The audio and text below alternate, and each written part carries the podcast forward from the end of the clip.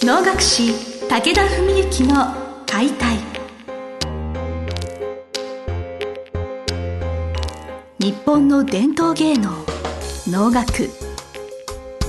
それはユネスコ無形文化遺産にも登録された我が国を代表する舞台芸術。ポッドキャスト能楽師武田文幸の解体では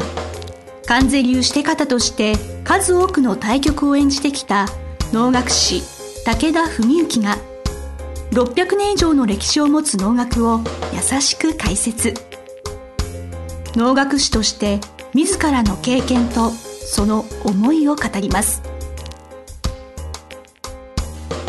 今週も始まりました。志を手紙にしたため皆さんの心へ届ける。武田文幸の解体司会進行の小菅圭一です。文幸先生本日もよろしくお願いします。よろしくお願いします。前回前々回と続くシリーズ。シリーズとか一つの質問から始まったこの人工知能等の、まあ、AR と VR といったお話がついてはいるんですけれど ARVR っていうちょっと言葉を私ちょっと拾えてなくって、はい、あのここちょっとお話お聞きしたいなと思ってたんですね。すね。はい、はい、まあ、ちょっとまあ簡単にお話ししますと、まあ、そのまあ、AR、VR が今流行ってると、まあ、そのポケモン GO もなんか私聞いたところに AR っていう、まあ、部類に入るらしいんですけれど、これから AR、VR の時代がになっていくぞっていうこととその時代の未来の中でお能はどう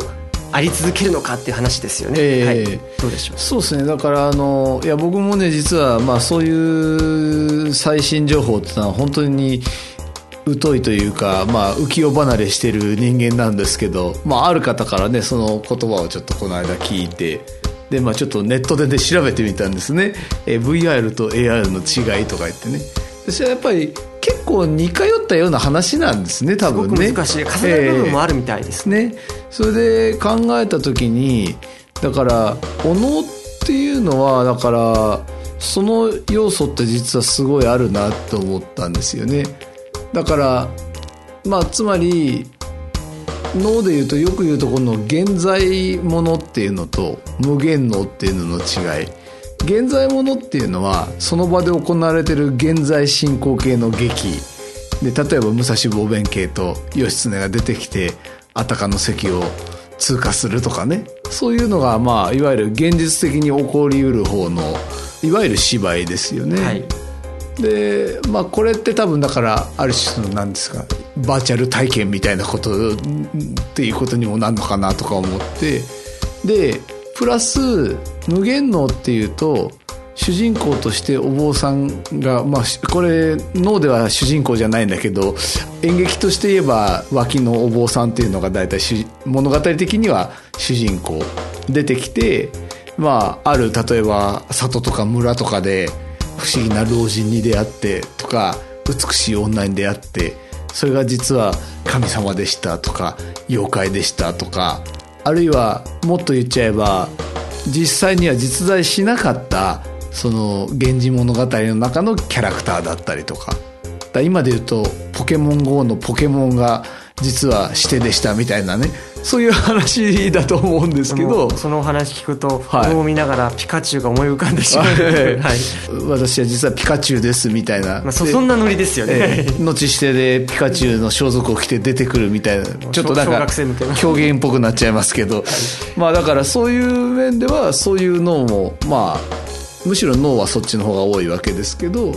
ですからそういうふうに考えるとまああのちょっと専門の方がこれ聞かれたらねあの全然違うよって言われるかもしれないですけどあ VR、AR ってこう両方おのは言えるのかななんて思ったりしてでもそれを、まあ、つまりまあ今で言えば当然なんかあの変な眼鏡かゴーグルみたいのつけて、ねこうその場にないものを見せるとかプラスアルファして見せるとかいうもんだと思うんですけど「の」っていう芸能はそういう面ではね700年近く前からそういう皆さんの頭の中での頭の中の眼鏡でねそういうものを見させてるというそういう想像してもらう。まあ演者も実は頭の中に眼鏡かけててお客さんも頭の中に眼鏡かけてて多分そのかけてる眼鏡は実は全部違うものだったりしてねこうその個人個人の脳みそっていうフィルターを通して見えるからなんか同じ絵じゃないんですね多分。でもある種頭の中でのバーチャル体験というか、まあ、そういうものにはなるんじゃないかなと。想像の世界というかね。もうなんか今すごく腑に落ちていろんなことが納得ができて、はい、あなるほど。いやこの話ってすごく分かりやすいと思うんですね。はい、お能って退屈だっていうのは、はい、眼鏡がないんですよね。眼鏡がなくて VR やってるから退屈だ人は退屈なんだなとは思うのと、うん、っていう意味においてはやっぱり見る目を養うって真面目な話ですと戻っちゃいますけどっていうのも大事ですし、はい、VR、AR のようにこれからお能もちょっと皆さんちょっとご覧になってもらいたいですね。そうですね。想像する、えー、そうなんです体験する。だから逆にまあそういう便利な世の中になって、まあ、それこそ、まあ、さっきも自分もネットで弾いたと言いましたけどネット弾けば何でもねこう説明も出てくりゃ画像も映像も出てくるとか世界中のありとあらゆる部分場所のことをね、はい、見れたりする時代ですけどもまあそういうことであるからこそ下手するとその自分でその想像する要するにないものを自分の頭の中で描くみたいな想像力。そういうものがすごくこう欠けてきてしまう。用意された想像はできるんだけど最小限の情報から自分が想像するっていうそういう力が多分これからの時代まあ私たちも含めてこれからを生きるね我々っていうのはどんどんどんどんそういう部分が脳みその中で縮小してっちゃうような気がするんですよね。だからそれを逆にインスピレーションっていうかねこう思い浮かべるトレーニングとしてはね脳の干渉っていうのはすごいいいもんじゃないかと思いますね。もともとやっぱエンターテインメントっていう側面もありつつのトレーニングにもなると、うん、その AR、うんまあ、あれですかね。一切現代文明の機器とか機械とかを一切用いない VR 体験ということでただ能楽堂に行けば、うん、そこには VR 空間 AR 空間があるぞと。はい。例えばだからよく話すとこととしては小説と漫画やアニメの違いみたいなね、まあ、小説だったら、えー、活字しかないわけですよね、まあ、漫画はそれに絵がついてくる。アニメだったら音声もついてくるまあ、当然アニメが一番分かりやすいわけなんだけどでも一番いろんな想像の範囲を許してるのっていうのは実は文字だけ。活字だけの小説、ね、活字だけ小説っていうことになると思うんです。でも今の時代も小説っていうものは別になくなってないじゃないですか、はい。ね、むしろ本をめちゃめちゃ読んでる方もいっぱいいらっしゃるわけであって。だからそういう面ではね脳っていうのはどっちかって言えば多分小説に近いまあ基礎知識がある程度あった上で鑑賞すればすごいその世界が広がるそれはもしかすれば500人1000人の鑑賞者がいたとして誰にもできないその人だけのオリジナルな想像オリジナルなバーチャルがこう広がる可能性があるわけですよね。まあ役者の方ももちろん同じことが言えるわけですけど。うん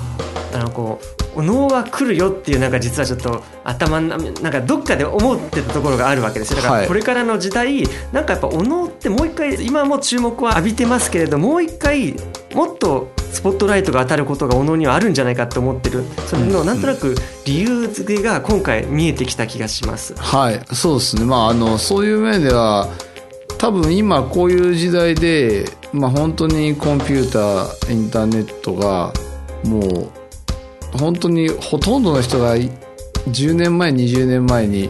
誰も予測できなかったような進化発展を遂げてるじゃないですか、はい、でもそういう時代だからこそ僕もいろんな人と話しててもある種その危機感を持ってる人っていうのが増えてきてると思うんですよ。まあ大元でいう今回のこのご質問とかもまさにある意味で言うと危機感から来る質問のような気がするんですよね。ひしひしと感じます、ね、はい。だからやっぱそういうところにおいてやっぱ人間が人間であるがための芸能であるし人間だからこそ感じられるものでもあるし例えばだからまあよく引き合いに出す話ですけどまあ、近代の名人関西久夫先生がその本に書かれていたこととして要するに脳ほど人間の生命力そういうものを感じられる芸能っていうのはそうはないはずだと。まあ、ということは、まあ、要するに500人ぐらいの集客収容人数のね能楽堂、まあ、それが最大というわけですから500とか600が。まあ言い方変えればじゃあ例えば東京ドームだったら武道館だったら全席アリーナ席というわけですよね。でそれで舞台上で生身の人間がマイクも使わず文明の力も使わずその時としては呼吸の音とかまあオーバーに言えばこれはちょっと4次元的かもしれないけど心臓の鼓動すらも聞こえてくるかもしれない。でそういった人間の生命力を本当に感じられる芸能なんだと。そういうことをね久尾先生は説かれてるわけですけども。まああるいはもう一個同じようなことで言うとマイナス30度とかねそういう極寒の地にもし身を置いたなら顎がガクガクと震えて喋ることもままならない。そんな中でもいざ歌いを歌うぞって思うとなぜか歌いだけは歌えてしまう。でそういう精神性とか気合っていうものが脳の世界だと。でそういうふうに説いてられるわけなんですよね。だこれはやっぱり多分コンピューターとかっていうのにはね多分できないことなんだと思うしだからそういう良さっていうのかな、うん、そういうふうな見地でね視点で、まあ、能楽堂にね足を運んでいただいたら多分そのバーチャル、えー、VR、AR、まあ、ある意味ではバーチャル AR 体験とも言えるのかもしれないし、ある意味では真逆をいくとも言えるしそう、ねはい、そういうね、まあ、本当に生きた芸能。でしかもほとんどの脳はその日限りしかやりませんのでね。一期一会。もうその泣いても笑ってもこれしかないという舞台。でそこに何十人かの人間がかけて挑むそういうね姿を見ていただくとひょっとしたらストーリーなんか分かんなくたってもしかすりゃ感動できるかもしれないしねまあなんかそんなようなことを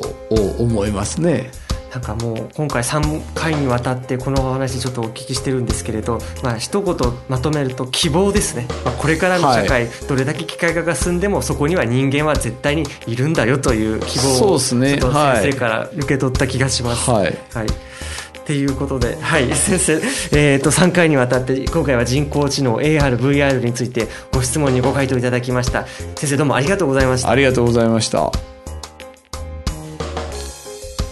本日の番組はいかがでしたか？